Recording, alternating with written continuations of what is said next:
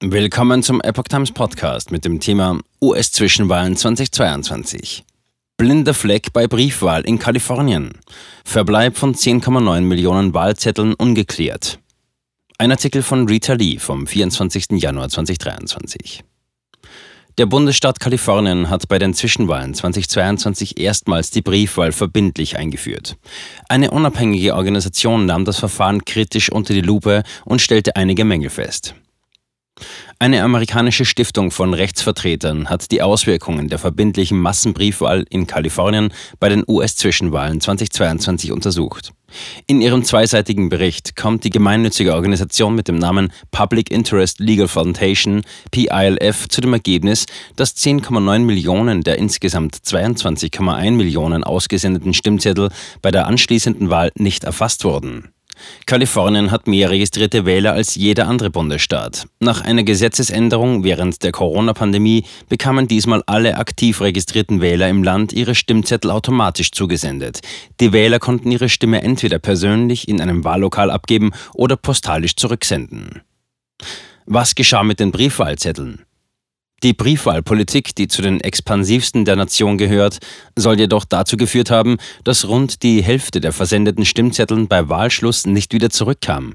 In ihrem jüngsten Bericht stellt die gemeinnützige Organisation gravierende Mängel fest. Briefwahlen führen zu unüberwindbaren Informationslücken, erklärte die Stiftung am Montag. Zitat, die Öffentlichkeit weiß nicht, wie viele Stimmzettel unbeachtet blieben, in falsche Briefkästen eingeworfen oder sogar von einer Person an derselben Adresse dem Empfänger vorenthalten wurden. Zitat Ende. Addiere man anhand der offiziellen Zahlen des Bundesstaates alle erfassten Stimmzettel zu den abgelehnten Stimmzettel, sei der Verbleib von mehr als 10 Millionen ausgesendeten Stimmzettel ungeklärt. Es ist anzunehmen, dass der Großteil davon ignoriert oder von den Empfängern weggeworfen wurde.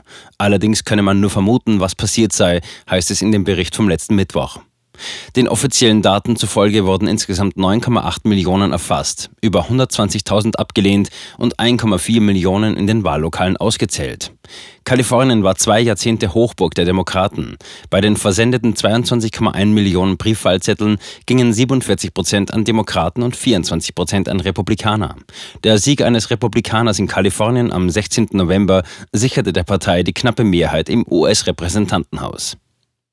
126.250 Stimmen wurden abgelehnt.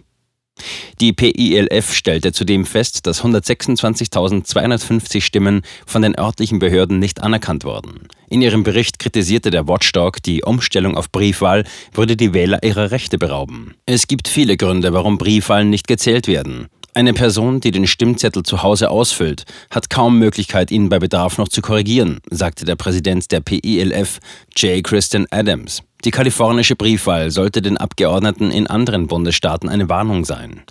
Dem Bericht zufolge würde der Staat Briefwahlstimmen aus vielen formalen Gründen zurückweisen, darunter bei erstens fehlender oder nicht übereinstimmender Unterschrift, zweitens doppelter Stimmabgabe persönlich und per Post, das kam bei den vergangenen Zwischenwahlen 813 Mal vor, drittens verspätet eintreffende Stimmzettel, diese machten 48 Prozent aller abgelehnten Stimmen bei den Wahlen im Jahr 2022 aus.